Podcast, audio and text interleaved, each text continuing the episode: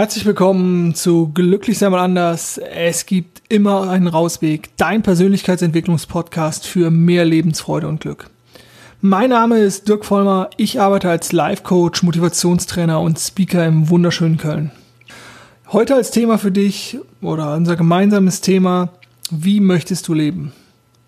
Vielleicht hast du dir die Frage ja auch schon mal gestellt, wie möchte ich eigentlich mein Leben gestalten? Wie möchte ich leben? Was ist mir wichtig äh, auf diesem Planeten? Was ist mir wichtig in meiner äh, Umwelt, in meiner Familie, in meiner ähm, ja, sozialen Gesellschaftswahrnehmung? Äh, ja, und falls du dir die Frage schon mal gestellt hast, wie war denn das Ergebnis? Also in Vorbereitung dieser Folge habe ich ähm, mir so ein paar Gedanken gemacht und ich habe äh, ein paar Statistiken rausgesucht. Ja, wie wollen die Deutschen leben? Wie wollen wir Europäer leben? Wie wollen Weltbürger leben? Was ist den Menschen weltweit wichtig? Und so weiter und so fort. Und dann habe ich das alles so rausgesucht und habe gedacht, ja, hm, was hilft mir das denn? Also was hilft mir die Statistik und welche Argumente will ich euch dafür, will ich euch mitgeben? Also was, was möchte ich mit den Statistiken sagen? Und dann habe ich das alles wieder so ein bisschen, oder habe ich es dann wieder verworfen und habe gedacht, ja, Statistiken sind vollkommen irrelevant. Und warum, das werde ich dir auch gleich sagen. Also ich habe dann gedacht, so für die Podcast-Folge erzähle ich halt lieber ein bisschen sowas aus meiner Erfahrungswelt und aus dem, was ich so in meinem beruflichen Umfeld so an mitbekommen habe, wie meine Coaches quasi diese Frage beantworten. Und da werde ich so ein bisschen dann im Folgenden drauf eingehen. Aber zurück zu dem, warum Statistiken mir halt nicht helfen oder uns in, für diese spezielle Frage, wie möchte ich leben, halt nicht helfen. Ich versuche es mal an einem Beispiel klar zu machen. Also das durchschnittliche Jahreseinkommen in Deutschland sind etwa 22.000 Euro netto im Jahr. Und jetzt die Frage, wofür hilft mir dieses Wissen? Also wenn ich jemand bin, der vielleicht nur 10.000 Euro netto im, Mon äh, im Jahr, im Monat, Monat wäre schön, äh, im Jahr zur Verfügung hat, ähm, dann frage ich mich eher, wie bezahle ich meine Rechnung und dann ist mir völlig wurscht, dass ich 12.000 irgendwie da drunter bin. Und wenn jemand, also wenn du vielleicht zu den 1,2 Millionen Millionären in Deutschland gehörst, äh, also faszinierende Zahl, fast jeder 80. ist ein Millionär, der wird sich quasi auch nicht Gedanken darüber machen, wie das Durchschnittseinkommen ist. Dem ist es auch völlig wurscht. Also so, das ist halt einfach ein schöner statistischer Mittelwert den aber keinerlei Relevanz hat irgendwie für, für meine Entscheidung. Oder nimm die Lebenserwartung in Deutschland. Männer werden irgendwie 78,xy Jahre im Schnitt und Frauen, glaube ich, fünf Jahre älter, also irgendwie 83 Jahre etwa. Was hilft mir das? Für welche Entscheidungen für mein Leben hilft mir das? Der beste Freund meiner Schwester ist letztes Jahr viel zu früh nach ganz langer Krankheit mit 39 Jahren verstorben. Also wie hat dem die Statistik geholfen? Gar nicht, überhaupt nicht. Wenn man jetzt die beiden gewählten Bereiche, die ich nehme, mal zusammenpackt, also Einkommen und Alters, äh, Lebenserwartung, dann kommt was raus, dass die Lebenserwartung geringer wird, je weniger Einkommen ich habe. Es kommen so viele mehr Faktoren da rein als überhaupt so ein statistischer Mittelwert. Und gerade wenn es dann um, um sowas geht wie Persönlichkeitsentwicklung, also wie möchte ich meine, meine, mein Leben gestalten? Wie möchte ich meine Zukunft gestalten? Wie möchte ich auf diesem Planeten gestalterisch tätig werden? Dann hilft mir der Blick auf Statistiken einfach nicht. Statistiken sind wegen mir aus eine schöne Orientierung.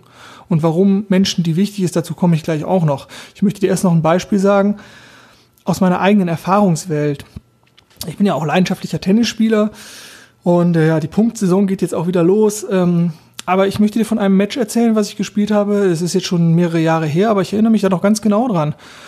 Und ähm, ich bin eigentlich ein ziemlich nervenstarker Spieler, zumindest mittlerweile. Und ähm, aus engen Spielsituationen mache ich mir relativ wenig. Also lasse ich, mache ich nicht mehr Fehler als normal. Aber da hatte ich ein Spiel, da habe ich das ganze Match über, also fast äh, drei Sätze lang, ohne Doppelfehler aufgeschlagen, also bei meinen eigenen Aufschlagspielen.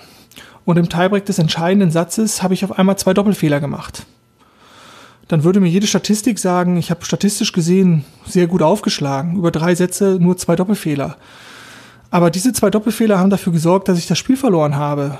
Diese Punkte haben mir halt einfach gefehlt. Die konnte ich dann nicht mehr kompensieren. Aber warum halten wir uns dann an Statistiken auf? Also warum sind die Statistiken für uns Menschen irgendwie so wichtig? Also zum einen geben sie uns Halt oder Sicherheit oder Orientierung.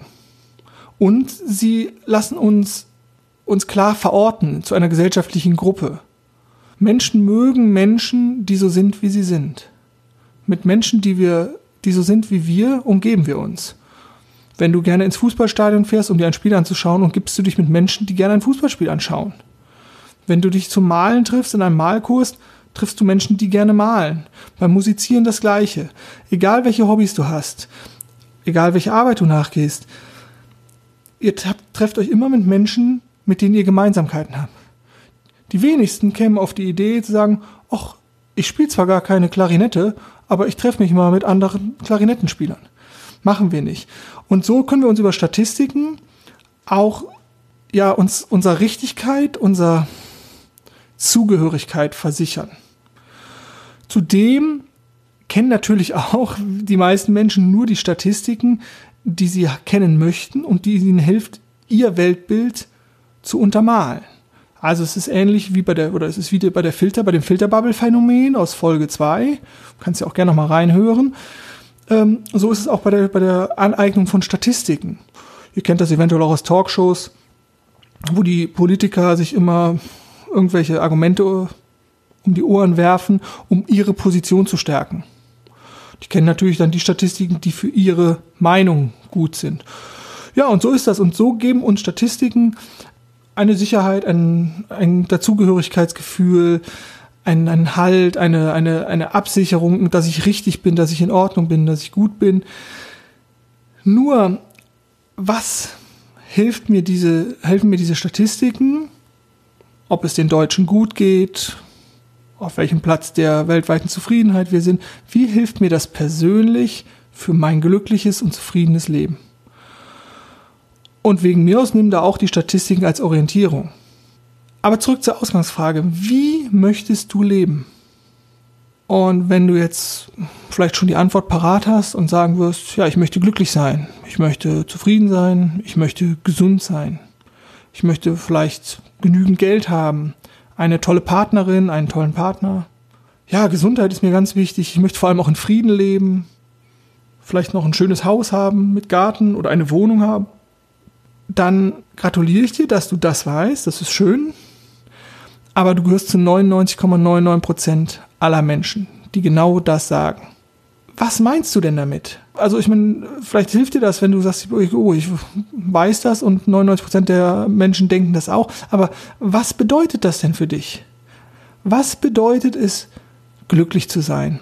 Was bedeutet es für dich, gesund zu sein? Was bedeutet es denn für dich, genug Geld zu haben? Wie sieht ein schönes Haus für dich aus? Was ist für dich in Frieden leben? Also dieses, es, es gibt diese ganzen Phrasen und ich würde auch sagen, ich möchte glücklich sein, ich möchte in Frieden leben, also darum geht's gar nicht, aber die haben keinen Inhalt. Die haben eine grobes, äh, äh, so eine grobe Semantik, also eine große, grobe Bedeutung, die wir ihnen irgendwann mal zugemessen haben. Also sowas, dass Blumen halt keine Salami sind und ne, dass ein Haus halt kein Fotorahmen ist oder sowas, das ist völlig klar. Aber, also was bedeutet das? Was ist es für dich? Was bedeutet für dich glückliches Leben? Weil es gibt Menschen, die sind sehr, sehr zufrieden, wenn sie ihr ganzes Leben lang durch die Welt reisen oder in einem Wohnwagen leben. Äh, andere sind halt glücklich, wenn sie einen Porsche fahren und ein Haus auf Mallorca haben. Was ist für dich glücklich? Also das ist auch völlig wertfrei jetzt von mir gemeint, aber das ist halt die Frage. Es hilft nicht zu wissen, ich möchte glücklich sein oder ich möchte genug Geld haben oder sowas. Geld ist überhaupt kein Ziel. Geld ist als Ziel total ungeeignet. Geld ist Mittel zum Zweck. Also wenn du genug Geld haben willst, dann frag dich doch, wofür möchte ich das Geld haben? Möchte ich es haben, um mir vielleicht ein schönes Haus leisten zu können mit einem großen Garten und in Gedanken spielen da schon die Kinder und äh, du sitzt mit der Partnerin, dem Partner vor einem offenen Kamin und schaust ins Feuer. Ja, dafür braucht man Geld, völlig richtig. Das also zu verknüpfen, aber Geld an sich, äh, diesem, diese, diese Einsen und Nullen, dafür haben wir sowieso aus unserer aus der Evolution heraus, hatten wir nie was mit Zahlen zu tun, da können wir gar nicht mit umgehen. Das ist also als, als Zielsetzung, also äh, ganz, ganz ungeeignet Geld. Also ich möchte dich dazu einladen, geh mal in dich, frag dich mal, was sind deine Ziele in deinem Leben? Was sind deine Wünsche für dein Leben? Wie möchtest du dein zukünftiges Leben gestalten? Und gib dich da einfach nicht mit diesen oberflächlichen Antworten zufrieden. hake nach und frage immer, was heißt das denn für mich? Und was darf ich dafür tun? Also was darf ich unternehmen, um meine Ziele zu erreichen? Und vielleicht kommst du auf ganz viele Hindernisse oder ganz viele auch einschränkende Glaubenssätze. Also mir standen in der Vergangenheit ganz, ganz viele Ängste im Wege und auch Glaubenssätze. Ich hatte zum Beispiel immer das Gefühl, und dahinter steht ein ganz klarer Glaubenssatz, also eine Wahrheit, die ich für unumstößlich gehalten habe, dass ich es allen anderen recht machen muss meiner, besonders meiner Familie, meinen Eltern, meiner, meiner Schwester, meinen Großeltern, dass ich es ihnen recht machen muss, dass sie etwas von mir erwarten. Dass sie mich also nicht bedingungslos lieben und akzeptieren, sondern dass ich eine Erwartung erfüllen muss. Und diese Verantwortung und dieses, diese, dieser Druck und für, dass ich verantwortlich war auch für das Seelenheil meiner Eltern, meiner, meiner Familie, ja, das war eine ganz, ganz große Belastung und konnte, hat mich nicht glücklich gemacht und zufrieden gemacht und hat mich in eine, eine Richtung gebracht. Also ich habe mich da selber in die Richtung gebracht, die für mich einfach nicht gut war. Und aus der falschen, aus dem falschen Glauben daran, meinen Eltern oder meiner Familie etwas beweisen zu müssen, das Leben meiner Eltern leben zu müssen oder meiner Familie oder, oder einfach so diesen, statt mich so zu entfalten und so zu entwickeln, wie ich es für richtig halte. Und das war durchaus ein ganz, ganz langer Prozess, also das zu erkennen und mich vor allem auch davon frei zu machen, also mich von, von meiner, von diesem Erwartungsdruck von anderen, also wieder schwerpunktmäßig in der Familie, der vielleicht ja auch gar nicht da ist. Also immer wenn ich mich mit meiner Familie darüber ausgetauscht habe, war dieser Erwartungsdruck gar nicht da. Also ich habe mir den selber gemacht und habe mich dadurch selber eingeschränkt, indem ich versucht habe, Erwart den Erwartungen zu entsprechen, die gar nicht da waren. Also völlig abstrus. Ne? Also völlig verrückt im Endeffekt. Manchmal erwische ich mich sogar immer noch dabei, dass ich in dieses alte Muster wieder reinfalle. Also dass ich in dieses alte Muster wieder reinfalle, wo ich denke, jetzt versuche ich es äh, meiner Partnerin recht zu machen, meiner Familie recht zu machen, Freunden recht zu machen, dem Kunden recht zu machen, was auch immer. Und das, obwohl ich ja Jahre der der der Selbstfindung oder der der Reflexion, der der Weiterentwicklung hinter mir habe und ich ähm, ja mich für sehr reflektiert und aufgeschlossen und auch erfahren halte, was das anbelangt, komme ich immer wieder mal in diese Muster rein, ähm, wo ich dann versuche, wo ich dann merke, oh, jetzt drifte ich ab und versuche es wieder irgendwem recht zu machen. Und da habe ich halt meinen Weg gefunden, ganz klar zu sagen, ich weiß jetzt, wie ich leben möchte. Ich weiß jetzt, was mir wichtig ist. Ja, und trotzdem war es mir immer wieder, bin ich immer wieder zurückgefallen in dieses alte Muster und es ist halt einfach sehr, sehr schwer. Veränderung ist immer schwer. Also ihr seht, es ist jetzt auch nicht diese ganz einfache Nummer, ah ja, ich muss jetzt nur mal kurz meine Ziele kennen und so, sondern da steht halt oft diesen Zielen, ähm, der Zielvorstellung, wie möchte ich mein Leben gestalten, steht halt oft etwas im Weg und das sind halt Ängste, Glaubenssätze, ähm, Werte, die man sich auferlegt, obwohl es vielleicht gar nicht die eigenen sind. Jetzt äh, habe ich ja so ein bisschen halt von mir erzählt und wie das bei mir so abgelaufen ist und dass ich mich selber auch immer mal wieder ertappe, dass ich so in diese alten Verhaltensmuster, in die alten Glaubenssätze zurückfalle. Ja, das ist einfach da sehr wichtig, immer wieder zu reflektieren und zu merken, ähm, lebe ich gerade wieder mein Leben oder mache ich es wieder irgendjemandem recht? Und da halt zu merken, oh, ähm, ich, ich darf wieder zu mir zurückgehen. Ne, ich, ich muss es in dieser Welt niemandem recht machen. Ich darf ich sein und ich darf mein Leben leben. Und ähm, wichtig ist mir da auch nochmal zu sagen, den eigenen Weg gehen heißt halt nicht äh, unfreundlich, arrogant oder herablassend zu anderen zu sein, überhaupt nicht. Das heißt halt nur zu wissen, was ich möchte und halt auch mal zu sagen, nein, da habe ich keine Lust zu oder nein, das möchte ich nicht. Also das ist halt, das ist ein ganz, ganz wichtiger, entscheidender Punkt. Also äh, nämlich dass Selbstbestimmung und Verfolgung der eigenen Ziele ähm, nie automatisch arrogant oder herablassend zu anderen oder, oder sonst irgendwas bedeutet, sondern es ist nur einfach das Eingestehen und das die Prioritäten setzen, dass die eigenen Bedürfnisse vorne rangestellt werden. Aber das ist auch überhaupt kein unsozialer Akt oder sonst irgendwas. Es ist halt nur der, glaube ich, einzige und wichtige Weg, und auch richtige Weg, wirklich langfristig und nachhaltig glücklich und zufrieden zu werden. Wenn ich mich immer wieder verbiege und verdrehe und vermache, dann mache ich mich auch immer wieder abhängig von dem Lob und der Anerkennung des, des anderen. Und das wird halt auf Dauer nicht funktionieren. Und deswegen halt diese, diese, dieses Freimachen von der Vorstellung, ich könnte es anderen recht machen.